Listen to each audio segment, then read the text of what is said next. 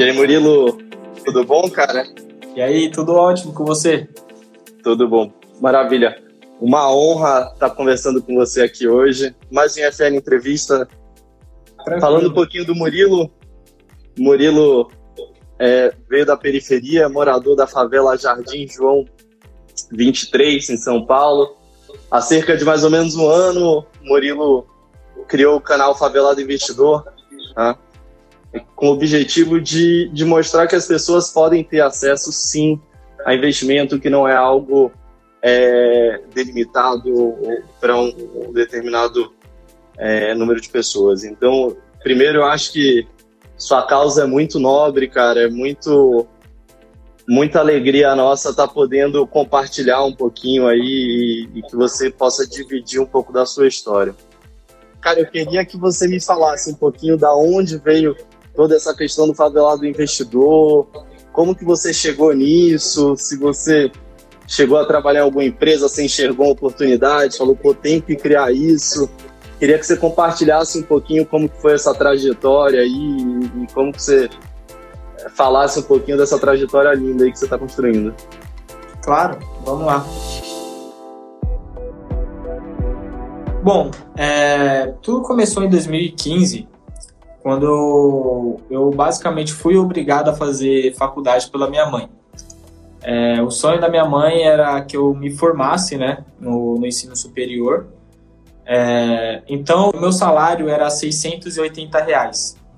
E aí, quando eu me matriculei na, na faculdade, foi na, universidade, na Universidade de São Judas, e eu escolhi contabilidade. E aí, a minha mensalidade era 640 então me sobrava apenas 40 reais por mês. Foi a época que eu fiz um acordo ali com a minha mãe, né? De que eu não teria, enfim, recurso financeiro para ajudar dentro de casa, mas ela entendeu super bem porque ela sempre priorizou a própria educação, né? O próprio estudo. Então ela falou: não, enquanto você não arruma um trabalho melhor, isso, aquilo, dá para eu segurar um pouco as pontas dentro de casa. É, o que que acontece? Quando eu me matriculei em contabilidade, é, eu pensei que eu ia aprender alguma coisa sobre investimentos. Eu já tinha essa vontade de querer aprender sobre o assunto, tudo mais, porque eu sempre quis prosperar financeiramente. E aí eu sempre é, vi dois caminhos, né? Ou seria o próprio empreendedorismo, ou através do mercado financeiro. Eu escolhi justamente o mercado financeiro. É, e aí, por si só, a própria contabilidade, porque mexia mais com números. O que que acontece? Quando eu já tinha me matriculado, já estava cursando ali o primeiro mês, eu vi que não tinha nada na grade curricular sobre é, investimentos, educação financeira, nada, nada, não tinha nada, zero. E aí eu decidi é, comprar livro, né? Eu, porque era o sonho da minha mãe eu me formar. Então eu falei, não, vou ficar mais nessa aqui pela minha mãe, mas como eu sempre gostei de número, então para mim estava legal também. Só que aí os meus primeiros 40 reais que sobrou, eu comprei um livro que chama Tesouro Direto a Nova Poupança.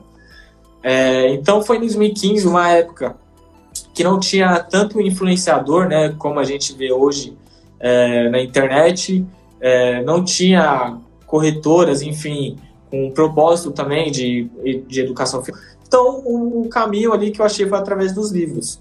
Eu fui lá na Saraiva, comprei esse livro, tudo mais, e eu comecei a ler. E aí é, veio de encontro que eu entendi o que, que era o Tesouro Direto, porque eu já tinha ouvido falar isso algumas vezes no Jornal Nacional, no, em outro, outro jornal, isso, aquilo, só que eu não sabia o que, que era.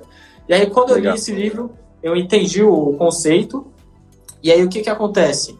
É, aí eu entendi mais ainda a questão de juros compostos, tudo isso, e aí eu tenho um princípio que é o que? por mais que eu estude muito, eu tenho que executar para ver se isso funciona. Então, eu lembro que eu li tipo a metade do livro, que foi, inclusive nesse livro ensinava até a abrir uma conta em uma corretora, tudo explicava o que que era. Quando eu descobri isso, eu aprendi, eu falei, tá bom. Aí eu já fui, baixei o aplicativo ali e já abri minha conta e depois fiz o meu primeiro investimento. E aí eu sempre fui estudando sempre sobre esse assunto, né, educação financeira e investimentos. E aí, em 2016, é, eu tive a oportunidade, dentro da faculdade, de fazer uma apresentação para a sala de aula. E o que, que acontece? A, a minha sala de aula, enfim, os colegas ali, a maioria, os pais pagavam a, a mensalidade para eles, né? Então era tipo eu, mais o Vinícius, né, que hoje é meu sócio aqui no Favelado Investidor, e mais uns três amigos que também eram de, de comunidade, dois moravam em Osasco, outro no Paraisópolis, o Vinícius mora perto de casa, no João 23, é, a gente, só, só nós trabalhávamos, trabalhávamos ali, e aí eu tinha um certo preconceito que as pessoas que tinham uma renda maior já tinham esse conhecimento. E aí eu me surpreendi que no momento que eu fiz essa apresentação para a sala de aula, eu, eu fiz lá Tesouro Direto versus Poupança e, e eu expliquei ali, fiz uma simulação de juros compostos, utilizando, obviamente, naquela época a rentabilidade da Selic era seus 14 a 25% ao ano. E aí eu fiquei surpreso porque ninguém, ninguém da sala sabia sobre investimentos, né? Isso eu estou falando de tesouro direto. E aí eu fiquei com uma pulga atrás da orelha nesse dia. E aí no mesmo ano eu saí do cartório e consegui um estágio no Banco Bradesco, aqui em Osasco, na Matriz. Então não era nem agência, era na Matriz, é onde está concentrado o dinheiro do Bradesco. Aí eu lembro o primeiro dia que eu fui trabalhar, aquelas memórias fotográficas que eu, que eu não esqueço, é, eu chegando, passei da portaria, tipo, lá é gigante. Lá o nome até é Cidade de Deus, é gigante. Aí eu vi helicóptero chegando, tipo, eram os diretores, às vezes era o próprio Trabuco, né, que era o presidente do Bradesco, é, superintendente chegando de carro blindado, isso, aquilo. E aí, eu olhando aquilo tudo, a primeira coisa que veio na minha mente foi: é aqui que eu vou aprender sobre investimentos. Porque, mano, é aqui que o dinheiro gira, é aqui que os caras administram toda a fortuna dos seus clientes, da própria empresa, enfim. E, e eu me surpreendi com a seguinte questão: tinha dois colegas, né, na área que eu, que eu trabalhava lá no estágio, e aí um, era uma menina e um, cara, né, a Letícia e o, e o Danilo. Aí eu perguntei para a Letícia, eu falei, Letícia, como que você é, investe o seu dinheiro? Eu não perguntei valor, eu só queria saber como e onde, porque ainda eu estudava essa questão. Aí ela falou que fazia consórcio de carro, ela pagava o boleto todo mês, e aí no final, em vez de ela pegar o carro, ela pegava o dinheiro que ela pagou aí durante os meses com, enfim, desses boletos. E aí eu já entendi que já estava errado ali. Eu falei, mano, mas consórcio não, não é nem investimento. É, por mais que a, na época a gente era funcionário ali do Bradesco, a gente pagava uma taxa de administração menor, mas ainda assim pagava, e esse dinheiro não rendia nada. E eu falei, não, mano, às vezes é só um equívoco, é só um e um milhão aqui. E aí eu perguntei pro Danilo. Falei, Danilo, como que você investe o seu dinheiro? Como e onde? Novamente, não perguntei valor. Aí ele falou que fazia capitalização do próprio banco e que por ele ser funcionário, é, no final do título, né, no vencimento, tinha uma rentabilidade de 5%. Aí eu falei, mano, mas a Selic está 14,25%. Não faz sentido algum eu colocar o meu dinheiro ali é, sem liquidez nenhuma, né? Porque se eu precisar, vai vir desvalorizado. E, mano, na época que essa taxa de juros não condiz com que você está investindo, entre aspas, né? Investindo. E aí, em conversa com o Vinícius, porque o Vinícius também conseguiu estágio no, no Bradesco, só que ele conseguiu no próprio prédio de ações e custódias, né? Fundos de investimentos e tudo mais. E aí eu falando com ele, ele falou, mano, aqui não é tão diferente, porque eu conversando com o pessoal, é, eles pegam tipo a PLR, né, que é a participação do lucro, tipo de 8, 10 mil reais, e coloca tudo na poupança. Só que eles todo dia mexem com fundos de investimentos e com ações. E eles vão lá e pegam o próprio dinheiro e colocam na poupança. Aí, quando eu, eu acho que foi até uma explosão né, na minha cabeça, assim, eu falei, mano, se o pessoal da faculdade, que já tem uma classe social mais elevada, não sabe sobre investimentos, educação financeira, e muito menos alguns funcionários aqui dentro do próprio banco e que mexem com dinheiro 24 horas por dia aqui dentro, também não sabe sobre isso, imagina os moleques que jogava bola comigo na rua, soltava pipa comigo na minha laje, a dona Maria, que é empreendedora, vende geladinho, isso, aquilo. Eu falei, mano, é, a favela em si está muito atrasada, muito atrasada, principalmente na questão de educação financeira. E aí, até então, isso foi em 2016, final de 2016. Eu não criei nada, nada de favelado investidor até então. E aí foi quando eu saí do Bradesco e aí eu fui para a auditoria, para a KPMG, que é uma multinacional é, reconhecida tudo mais. E aí foi onde eu aprendi mais a analisar balanços, tipo, de empresas. Eu auditava, tipo, o balanço desde a primeira linha contábil até a última. Aquilo para mim, tipo, era uma revolução na minha cabeça. Eu estava aprendendo muita coisa boa e que fazia sentido para mim. E eu, a própria empresa tinha um, uma questão de meritocracia, tudo, era tudo que eu queria lá dentro. E aí, em conversas né, com, com alguns colegas, isso em 2019 já, em março de 2019, eu sempre fui explicando ali para a equipe, né? Oh, você viu é, ação tal, você viu o Selic caindo, isso, aquilo. E eu sempre trazia isso para o lado do, do investimento. Até que então, uma, uma trainee, a Nayara, ela chegou em mim e falou assim: Murilo, por que você não cria um canal no YouTube?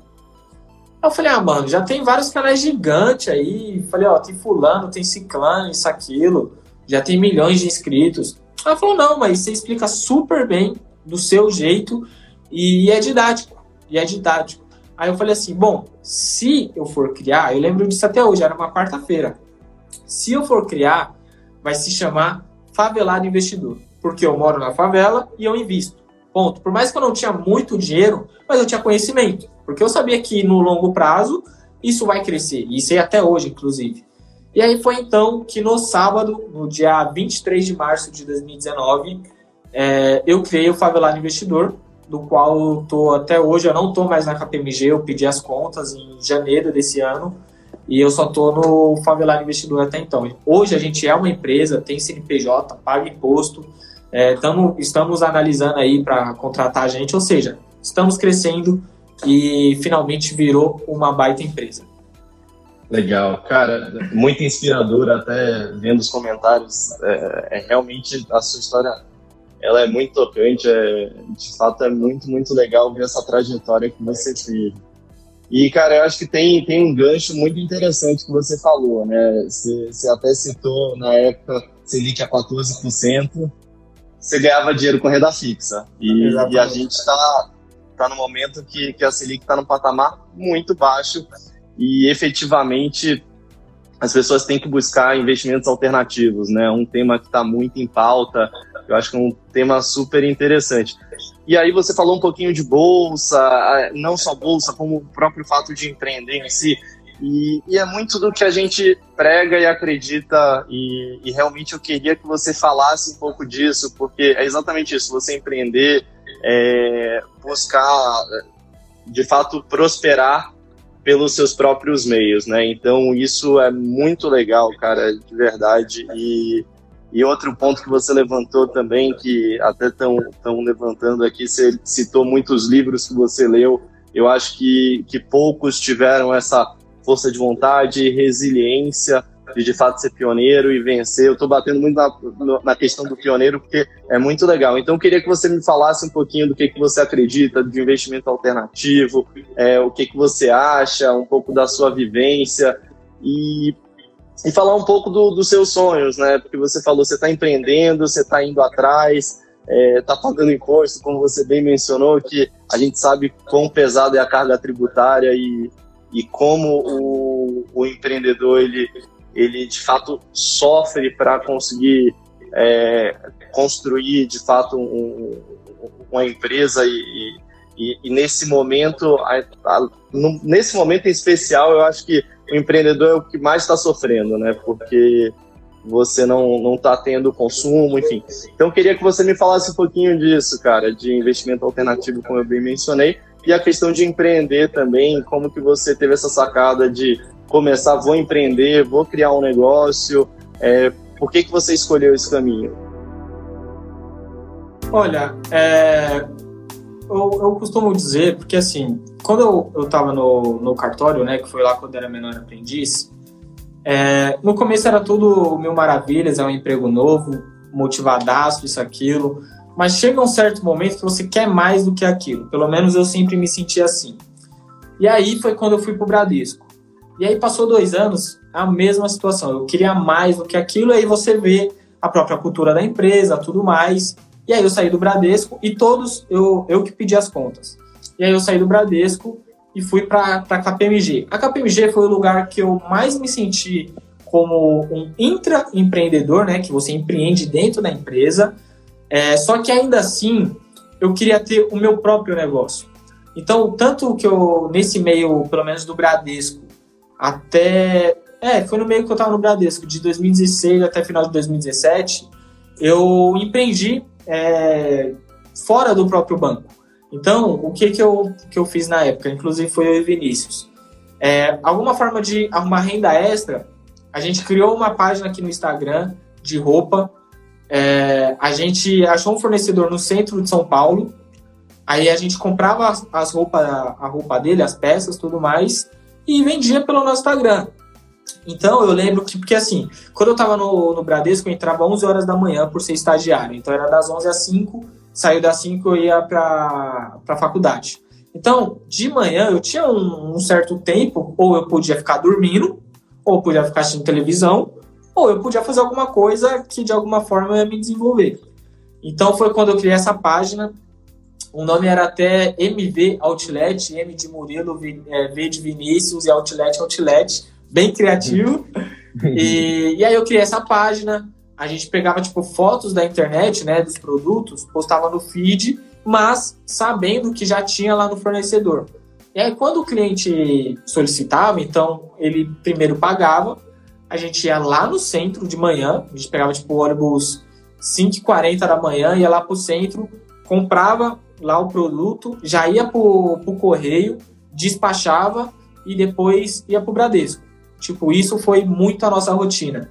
E aí, de alguma forma, eu já estava empreendendo. E quando eu entendi que, que teve um mês que eu tirei 6 mil reais somente da loja, e meu salário, né, lá de, de estagiário era 2.500, aí eu falei, mano, tem alguma coisa diferente aqui.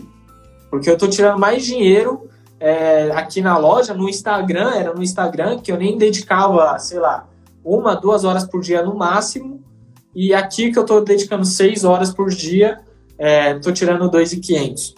E aí, infelizmente, eu fechei a, a minha loja, né, a minha página, porque aí foi quando o Dória virou prefeito tudo mais, fechou vários comércios lá no centro de São Paulo, e foi o meu fornecedor, e a gente só tinha um fornecedor, então eu quebrei a primeira vez, eu quebrei a primeira vez. Eu acho que é importante isso, né? É o que você falou. E você continuou sendo resiliente mesmo tendo quebrado e, e, de fato é eu realmente acredito que na verdade o fato de quebrar te gera aprendizado, né? Você aprende com aquilo e pelo menos você sabe que naquela você não, não erra mais. Bem legal. Desculpa te interromper. Imagina, imagina. E, e aí, quando aí passou toda essa trajetória, né, que fui para a KPMG, depois criei o Favelado Investidor. É, e aí o Favelado, o, o, a minha definição de empreendedor é o seguinte: o empreendedor, para mim, é aquele cara que resolve um problema em comum da sociedade. E de alguma forma ele vai vender esse problema em algum momento, vai ter lucro, eu não vejo nada de errado nisso. Então, quando eu falo, eu falo de educação financeira, é um problema em comum no Brasil. No Brasil. E em várias classes sociais. Aí, quando eu falo favelado investidor hoje é uma empresa, de alguma forma eu tô resolvendo esse problema, postando conteúdo no meu canal no YouTube, aqui no Instagram, essa live aqui também já é uma forma de estar tá resolvendo esse problema, enfim, entregando conteúdo. E, obviamente vai chegar uma parte que vai vender, enfim, é uma empresa, é um negócio, tem que girar. E, e aí, essa questão do, do empreendedorismo remete justamente o que eu tive lá no começo, que eu fiquei entre em, é, em dúvida ou empreender ou ir pelo mercado financeiro. E hoje eu, eu até falo, eu estou muito feliz porque eu estou nos dois lugares que eu queria estar. Então eu estou no mercado financeiro, estou empreendendo e estou ajudando o máximo que eu conseguir aí é, a população brasileira. E aí quando a gente fala é, de livros, né, conhecimento, é uma coisa que eu bato muito na tecla, é, que a gente não pode parar de estudar. Não pode parar de estudar, seja economia, seja até questão política, seja o cara que estuda direito, seja o cara que estuda mercado financeiro, enfim. Porque se chegar um certo momento que a gente acredita que já sabe tudo, no final a gente não sabe nada. Então a gente está completamente errado. A gente tem que ter mais clareza e comprar um livro novo ou ver um vídeo novo. Hoje, tipo, digo a molecada assim, né? Tipo, sei lá, de 15 anos, é, tem uma certa facilidade, entre aspas, porque o conhecimento está aí, está na internet. A única dificuldade é ela saber filtrar, coisa que antes pra gente era, era o contrário. Mas ela sabendo filtrar algumas informações e absorvendo conteúdo de qualidade, é, eu me arrisco a dizer que nem precisa de uma faculdade, nem uma pós-graduação, que, obviamente, tem aqui exceções. Quer virar um médico? Tem que fazer faculdade, não tem jeito. Mas Sim. a maioria aí do, dos cursos, por exemplo, eu mesmo, o mercado financeiro, eu não aprendi na faculdade. Eu aprendi em livros. É, no máximo, o que me ajudou ali por cima foi lá na KPMG, lá na auditoria, que foi analisar balanço. Mas, ainda assim, não foi dentro da faculdade. Não, putz, muito legal você ter falado tudo isso. Eu acho que a gente está no, no, no, momento de, de fato, questionar o, o, modelo de ensino que a gente tem. Eu concordo com você. Você vê, é, principalmente no setor de tecnologia, né? É, as empresas já tendo esse posicionamento de é, valorizar muito mais a experiência e, e habilidades, skills, né, do, do candidato de fato do que propriamente o, o, currículo, porque como você falou, você quebrou a empresa, eu acho que a experiência é muito rica nesse aspecto, então isso realmente não, não tem não tem valor que pague isso. Muito legal. Um ponto que é muito, muito interessante e que eu estou vendo aqui nos comentários, estão falando bastante também, o brasileiro em geral ele não tem essa cultura de poupar, é, e aí tem a questão também da educação financeira, como você bem colocou. É, você consegue trazer de uma forma muito, muito prática é, o que você acredita e como você enxerga o mercado financeiro. De fato, o mercado financeiro, a gente brinca que eu sou do mercado financeiro, uma boa parte é, é sopa de letrinha. Então, é, de fato, não é, não é tão palatável assim. E é muito legal ver um trabalho como o seu, que você quer trazer algo que é complexo e, e, trazer, de fato, de uma forma mais, mais simples, mais palatável, que é um pouco do trabalho que a gente vem fazendo também de trazer um pouco que é liberalismo, porque, de fato, não ainda é, existe muito estigma de, de, passar essa mensagem. Então, isso eu acho fantástico, cara. Eu acho que é um, é um, trabalho muito legal. E queria que você me falasse um pouco como que você acredita de fato que você vai conseguir capilarizar isso. O que que você tem de, de planejamento para de fato capilarizar? Porque, como a gente bem falou, eu acho que a gente ainda tem uma minoria assim é, investindo, enfim. Eu acho que até nesse período agora a gente teve um, um, aumento de fato de pessoas ingressando na bolsa, mas ainda é muito novo. As pessoas não têm tanto conhecimento. Então queria que você falasse um pouquinho o que, que você acredita que de fato possa fazer a diferença nesse aspecto. Eu concordo com você que a parte de conteúdo é fundamental, mas além do conteúdo, é mudar um pouco como as pessoas pensam. Então, é, é criar a necessidade. E aí que eu vejo o problema está muito mais ligado a isso. Porque eu conteúdo, a gente está no momento que você tem uma, um, uma capacidade de absorver muita coisa, você tem conteúdos diversos, você não tem mais aquela limitação física, né? Exemplo do momento que a gente está vivendo, você consegue ver lives do mundo inteiro de assuntos diversos, então é, isso é muito legal. Mas queria que você me falasse um pouquinho disso, cara, que o que, que você acredita de como você vai conseguir de fato é, atingir um número maior de pessoas, é, trazer de fato essa ideia de que existe essa necessidade sim. É, eu vi até um comentário falando de reserva de segurança, falando um pouco do, da necessidade de você investir e conseguir enxergar valor nisso. Olha, a primeira coisa e que eu sempre venho fazendo até hoje é ser exemplo. Porque não adianta nada eu falar assim, ah, investe, sendo que a pessoa pode olhar para minha cara e falar, mas será que esse moleque investe? Então, tanto que eu tenho até minha, minha carteira de investimentos publicamente lá no meu canal do YouTube, e do qual é, é, uma, é um quadro né, no, no meu canal que se chama Do Zero ao 100 Mil. Esse quadro ele tem o objetivo principal, além de mostrar que eu invisto, é que dá para acumular 100 mil reais investindo com pouco. Claro que isso leva tempo.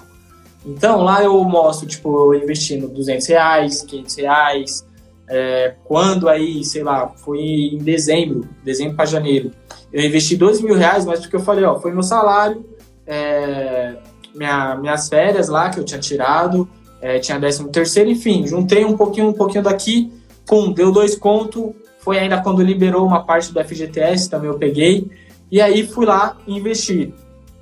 E aí, novamente, mostrando pro pessoal, ó, se você se organizar durante o ano todo, no final do ano, em vez de você ficar dependendo de cartão de crédito para comprar alguma coisa, aquilo, ou não ter um, um real no bolso para investir, vai com, vai com calma, vai com pouco que você chega no, no momento exato e, cons e consegue investir mais. Por outro lado, além de lidar com, com o exemplo e postar todo o conteúdo, é, eu tenho alguns projetos sim, inclusive já era para ter iniciado, mas por conta da pandemia é, não aconteceu porque eu tenho algumas ações dentro da própria comunidade, que é para transformar vidas mesmo através da educação financeira e tudo mais. Já estava tipo tudo certo, era só esperar chegar a semana tal e aí veio o coronavírus tudo mais. De qualquer maneira, isso está de pé, porque eu quero mostrar. Porque assim, uma coisa que eu escuto muito é: você é exceção. E não, eu não sou exceção. É, tem milhares de, de pessoas da comunidade que estão empreendendo, seja o cara que tem um barzinho, seja o cara que vende um hot dog, seja o cara que está vendendo açaí, enfim, sempre tem ali um pequeno empreendedor. No mercado financeiro, não digo que é exceção, eu digo que é o primeiro que vai incentivar outros a vir atrás e é o que está acontecendo. É, porque o de mensagem que eu recebo aqui é, pô, mano, eu moro tipo aqui na favela de Aquilene, que é perto da minha casa. Comecei a investir por causa de você, tô fazendo minha reserva de emergência. Tem outro que fala, olha, que tem minha dívida e o cara mora lá no Paraisópolis, ou mora no Rio de Janeiro, enfim, tá espalhado pelo, pelo Brasil. Então eu não digo que eu sou exceção, eu digo que eu sou o primeiro de muitos que virão. É, e aí, trazendo toda essa questão, é, além de lidar com o exemplo, é, trazer esse projeto novo, que, que já está em mente, está tudo certinho, é mostrar que esse projeto é justamente para mostrar, para barrar essa ideia, ah, você é exceção. Não, não sou exceção, porque tem outro ali e eu mostrei para todo mundo. Tá lá no meu canal, tá gravado. Ah, mas o outro é exceção. Eu falei, tá bom então. Então vamos pegar um terceiro, vamos pegar um quarto, vamos espalhar isso. Até o momento que a exceção vai ser o cara que está falando que os outros foram exceção. Porque ele é o único que não deu o primeiro passo e não investiu, não, não teve esse, esse pioneirismo né, na vida dele de buscar e mudar sua realidade. E é isso, tipo, uma coisa que eu bato muito na tecla é o seguinte, eu entendo que todo mundo tem dificuldade, eu vejo a dificuldade na minha, na porta da minha casa, na rua de baixo, é, dentro do ônibus, todo mundo em pé, na pandemia, isso, aquilo, eu vejo a dificuldade.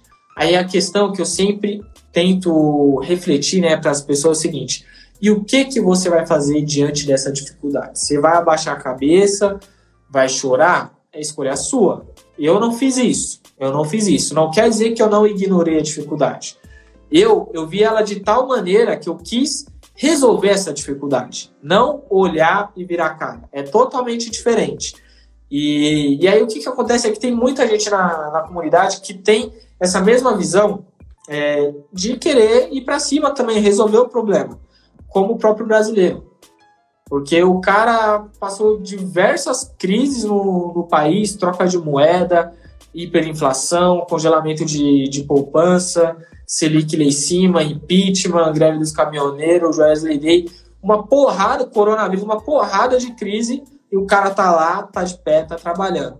Então, eu não acho que a maioria do, do, do brasileiro é, não é preguiçoso. Não, acredito que não. Eles são muito trabalhadores e eu, eu admiro isso. A questão é, o que fazer com esse dinheiro que eles tanto trabalham?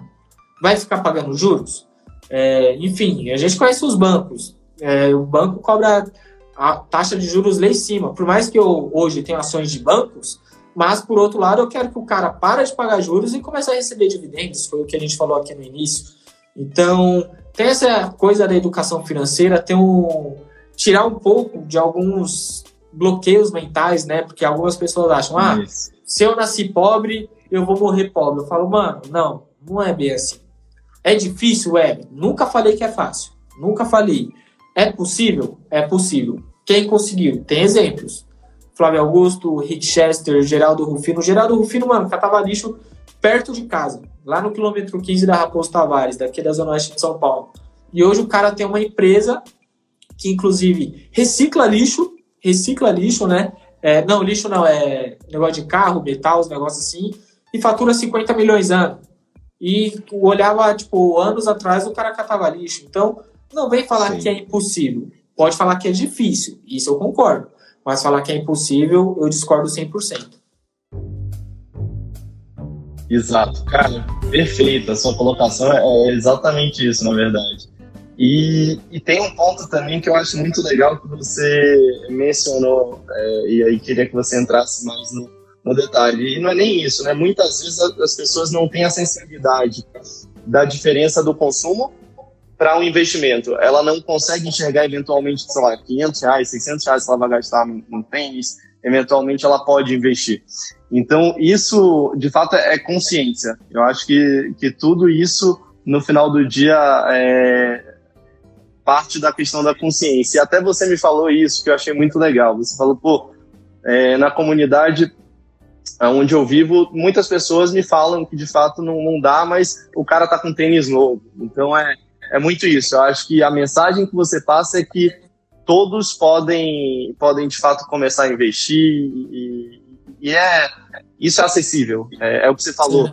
Até queria que você comentasse um pouco. A gente está falando aqui com o público aberto, um pouco de entrar um pouco mais na questão de investimento, é, de, de fato de ticket, porque muita gente tem ainda, é, de uma certa forma, um, pensamento de que você tem que ter um, um, capital inicial muito mais alto. E é o que você falou, cara, não precisa, eu posso investir com um pouco e posso, de fato, ir formando ali meu patrimônio ao longo do tempo, né? Então, eu acho que queria que você explorasse mais esse ponto, que é muito legal. Quanto que você começou investindo, você falou que começou com 40 reais, que era a diferença do seu salário, e, e falar de fato qual era a sua estratégia, como que você foi evoluindo isso, você foi para renda fixa, depois o que, que você mudou? Claro. É, bom, vamos lá. Eu comecei a investir lá em 2015, né? Então, quando eu aprendi o conceito de reserva de emergência, é, de reserva de emergência, eu entendi que isso era prioridade. Eu falei, beleza, então eu vou esquecer o resto, resto assim, outros investimentos agora e vou focar em formar a minha reserva de emergência. Porém, tem uma dica aqui para o pessoal que eu apliquei e funcionou muito bem. É o seguinte: demora para fazer reserva de emergência. Demora. Eu demorei dois anos. Demora. Tem gente que demora mais, tem gente que demora menos. Enfim, cada um tem seu tempo. E o que, que você vai fazer durante esse tempo? Vai ficar só formando a reserva de emergência? Não. Continue estudando, que é justamente o, a, o, a dica que eu sempre dou aqui para o pessoal. Continue estudando. Então, nesses dois anos que eu estava formando a minha reserva de emergência, eu continuei estudando. Eu continuei comprando livros, eu continuei é, entendendo um pouco mais de renda variável. E aí, quando eu fui para renda variável, não quer dizer que na época eu era um expert. Não. Mas eu já tinha uma certa segurança e sabia o que eu estava fazendo, pelo menos ali o básico. Então eu sabia o que, que era uma ação, eu já sabia olhar ali um balanço, sabia calcular alguns indicadores. É, se alguma empresa tinha muito endividamento, eu já sabia como localizar isso. Então, quando eu investi, eu já investi com uma consciência maior. Então, pessoal, aqui é o seguinte: tá formando reserva de emergência? Bom, foca nisso, tenha paciência. E, se possível, continue ainda estudando sobre o assunto para se aprimorar tá? E aí, quando eu descobri que para investir em bolsa de valores, porque bolsa de valores eu só ouvia falar no Jornal Nacional, é, índice Bovespa caiu, índice Bovespa subiu, eu nem sabia o que, que era isso. Quando eu descobri que para investir em determinada empresa, sei lá, vamos trazer hoje aí o próprio Bradesco, que eu já trabalhei lá em 2016. Uma ação hoje do Bradesco é 20 reais. É 20 reais. É, uma ação é, do próprio Banco Itaú, pelo menos a última vez que eu vi, estava uns 26, 27 reais. Tinha dado uma subida. É, deixa eu ver uma empresa que é muito conhecida, Magazine Luiza. Bom, Magazine Luiza em 2015 estava valendo ali centavos. Hoje está aí na sua casa de 70 reais. Já teve vários agrupamentos, enfim. Isso é, é outro conceito, mas se você fosse investir hoje, é 70 reais. Não precisa de mil reais, 10 mil reais ou 100 mil reais que seja. Até então, eu sempre pensei isso. E aí, quando eu descobri que falei, mano, se eu com 100 reais eu consigo comprar, sei lá, hoje, né, cinco ações do Bradesco, mano, ótimo, já. Aí você entende que você virá acionista do banco, que você tem direito a dividendos. Aí isso é com o estudo, você vai evoluindo, é normal. É um processo um pouco lento, mas é gratificante, porque quando você entende é a melhor coisa. Quando você olha o número, você vê uma palavra, dividendos, e você sabe o que é dividendos, você fala, mano, tô, tô ficando milionário. Mesmo que seja com 100 reais, você já vê o seu caminho ali para prosperidade.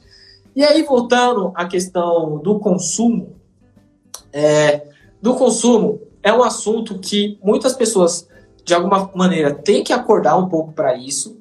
Por quê? Vamos lá. Isso eu falo principalmente na, na comunidade, na quebrada, na favela. O consumismo é muito grande. É muito grande. É, e eu, de alguma maneira, eu não acho isso tão errado. Não acho isso tudo errado, não errado, porque faz parte do sistema. Enfim, tem uma empresa vendendo produto, se esse produto for bom para o seu cliente, ele vai comprar. Ponto. Então, normalmente, se um cara ele quer, sei lá, comprar um carro, vamos hoje um carro. Hoje, é, a maioria dos brasileiros, quando vai comprar um carro, se ele juntou um dinheiro para na entrada, que é para bater um pouco ali, mas ele financia o resto. E aí que vem a parte de juros. É, ou se ele vai comprar uma coisa no shopping, um tênis, ele não compra à vista, no débito. Ele vai pegar o cartão de crédito e parcelado. Aí vem aquela desculpa, ah, Murilo, mas o, alguns cartões têm milhas tal. Beleza, mas você usa isso a seu favor? Você está consumindo de maneira que essas milhas você pode converter em dinheiro ou para viagem, senão não serve de nada. Ponto. E além disso, né? É o que você falou, cartão de crédito, ainda quando entra no cartão de crédito, tem uma questão de status, e as pessoas, muitas vezes, elas usam muito atrelado a isso, e cartão de crédito, como bem diz, é um crédito, é linha, é dívida. É, ainda existe esse estigma também de que cartão de crédito não é dívida. Que aí eu acho que é outro Nossa. problema também, é o que você falou. Então, na verdade, a pessoa, na verdade, está criando uma dívida, mas é, é, não existe, volta ao ponto, consciência, que é o que você falou. E é um ponto que você falou, é muito do exemplo. O cara vê, putz, eu quero um tênis, um tênis melhor, por quê? Porque eu vi uma pessoa com um tênis melhor. O, o seu exemplo é muito, consegue, de fato, trazer isso muito para a realidade Murilo, de fato, eu consigo entender que é possível investir e, de fato, construir um patrimônio. Então, é muito de você seguir e, e, e conseguir é, prosperar em cima do exemplo. Então, eu acho que a questão do consumismo tem um fator muito forte do exemplo, que é o que você bem colocou aí. Exatamente. Nossa, você falou agora do, do cartão de crédito, né? Que é um crédito, no final, nada mais que é um empréstimo, né? Exato. É, eu lembro que eu, que eu fiz um post aqui no, no meu feed nossa, o que teve gente falando, não, não é um empréstimo. E aí, não é empréstimo, exato. Eu entendi. Falei, calma, gente, vocês estão confundindo alguma coisa aqui. Aí ela falou, não, não é empréstimo porque não cobra juros. Eu falei assim, não tem nada a ver uma coisa com a outra. Empréstimo vem da palavra emprestar. Ponto. Então a, o, a operadora está te prestando Exatamente. um dinheiro, certo? Aí eu falo, porque assim, se é seu, se não é empréstimo, se não é empréstimo, então por que quando você usa você tem que pagar depois? Porque se não é empréstimo Exatamente. é seu. Então por que você tem que pagar depois? Ah, mas não cobra juros. Aí é outra questão, aí é outra situação. Então nada mais que a operadora, o banco, quem seja, é, do, do cartão de crédito, te dá um prazo de 30 dias para efetuar o pagamento. Ponto. Se não passou, é, isso está até no. Pouca gente sabe, quando adquire um cartão de crédito, vem tipo um contratinho ali no cartão de crédito, informando tudo lá. Taxa de juros, dia de vencimento, nada mais que aquilo é um contrato. Então, quando a pessoa aí não paga depois desses 30 dias, vem os juros, vem multa, juros, encargo, um monte de taxa lá embutida. E aí, no final, a gente sempre soube que era um empréstimo. E poucas pessoas é, falam, ah, não, cartão de crédito. Falam, gente, beleza. Quem sabe usar, use de maneira adequada certo? Porque o cartão de crédito nada mais que é uma ferramenta que quem sabe usar se dá bem. Agora, quando a gente vê, isso foi até uma pesquisa que, que eu fiz, eu achei com base no, nos dados do Serasa, que é, hoje nós temos 64% dos brasileiros endividados, tá? Que dá ali um, uns 30 milhões. E o que, que acontece? É, de, desses 30 milhões, a maioria a causa desse endividamento foi cartão de crédito. E aí eu falo, como que não é um empréstimo isso? Como que não é uma dívida? Se a maioria do, dos brasileiros que estão endividados vieram através do, do cartão de crédito. E aí, por outro lado, quando a gente fala lá da escolha do produto, né? É, bom, o que eu mais vejo, tipo, na quebrada, e novamente, eu não acho isso errado, o que eu acho errado é como a pessoa adquire isso, é, pô, status para cá, celular para cá, bebida para cá, isso, aquilo, beleza, você quer se divertir? Ótimo, mas como está o seu planejamento financeiro hoje? Você tem um dinheiro disponível para o seu lazer, para sua diversão? Você tem um dinheiro disponível, beleza, para você fazer um churrasco com os amigos, isso, aquilo? Porque graças a Deus, hoje, hoje, 2020, eu tenho. Em 2015 eu não tive, em 2016 eu não tive, em 2017 eu não tive, e nem 18. 18 eu tava ali já, já arrumando, mas ainda já estava fazendo meus investimentos. Então a questão é o seguinte: as pessoas, elas. É, isso é até um conceito que você vai entender muito bem de matemática financeira. Elas trazem o seu sonho a valor presente. Exato. Ponto. Exato. Ponto. É exatamente então, isso. Exatamente isso. Elas trazem o sonho delas a valor presente. E aí tem essa troca de juros, que é justamente quando elas pagam os juros para a operadora, o banco, quem seja. Nada mais que isso. É exatamente isso. E é, é, aí tem, tem vários. A gente pode, enfim, é, discutir durante muito tempo, que aí é. entra na questão de compra parcelada, que aí eu acho que tem. As pessoas conseguem entender um pouco mais, até porque tem juros, enfim, tem é, conceitualmente fica mais fácil. É, Murilo, muito legal. Um outro ponto que eu acho muito legal, que, que você sempre fala muito na sua história, você sempre enfatiza muito isso, e até como Instituto Liberal, é, não quero deixar de mencionar isso. Primeiro é que existe uma identificação muito grande com o que a gente acredita de valores. Então, esse é um primeiro ponto. E você é, fala muito isso. Você falou, cara, eu não dependi do Estado para estar tá onde eu tô, eu consegui construir tudo é, com as minhas próprias pernas, e isso é muito legal, cara. Então eu queria que você de fato explorasse um pouco mais isso e, e explorasse de fato porque que é, muitos dos seus amigos também, você comentou que alguns amigos seus batem muito nessa tecla. Queria que você comentasse um pouco disso. Olha, é, eu tenho 25 anos de, de idade e eu moro no mesmo bairro até hoje, Jardim João 23, no oeste de São Paulo. É, nesses 25 anos, passou governo, teve impeachment, veio outro, isso, aquilo, passou prefeito, passou governador, passou muita gente nesses 25 anos. E aí o que eu falo é o seguinte: é, eu nunca vi uma melhora significativa no bairro onde eu moro. Ponto. Porque a primeira referência é isso. Ah, hoje lá o que, que tem de novo? É uma ETEC e um céu. Só que era para que eu me recordo que era para ser entregue em dois, três anos, foi entregue em seis, sete anos. Então, e tanto que nem, nem foi o governo que criou, né, o governo que estava na época, que terminou. Foi o outro governo que, que acabou concluindo esse projeto. Então, o que eu sempre digo é o seguinte: é, a gente tem que ser mais responsável pela nossa vida. Responsável pela nossa vida. Porque eu sei que a crise política, a crise econômica, tudo que o Brasil, todas as crises, né, que a gente já mencionou aqui, que o Brasil passou e vai passar ainda, é, influenciam sim a nossa vida, influenciam. A gente sabe que, pô, inflação lá em cima, é, aí os caras têm corrupção aqui, aqui, ali e tal, influencia, fica mais difícil. Sim, eu nunca ignorei isso. Mas a palavra final para aceitar ou não essa condição vem da própria pessoa. E assim, quando eu olho os grandes empreendedores, principalmente os que vieram de favela, tipo os caras que veio de baixo, nenhum aceitou a condição que foi é, jogada na nossa cara. Falou assim: ó, é isso aqui que eu tenho para vocês. Não. Todos olharam e falaram: eu não aceito isso, porque eu sei que eu sou mais do que isso. Então, foi justamente, pô, eu tenho, tem até uma, uma matéria no, no SBT que os caras filmou a escola, tipo, que eu me formei no terceiro ano. E fica no final da minha rua essa escola. Tipo, mano, tem tem pichação para todo lado, a escola tá quebrada, o professor não vai para aula, é, não tinha nem diretor quando os caras foi lá. Enfim, a escola, tipo, largada. E aí, às vezes, eu tenho que ouvir que o próprio Estado, enfim, a gente tem que esperar essa assistência. Eu falo, cara, sinto muito, mas se fosse para esperar de alguma maneira assistência do, do Estado, eu não estou falando aqui de esquerda e direita, não, estou falando como geral mesmo. É, muito, eu não eu estaria no mesmo lugar até hoje. O maior exemplo que a gente tem hoje é o próprio auxílio emergencial.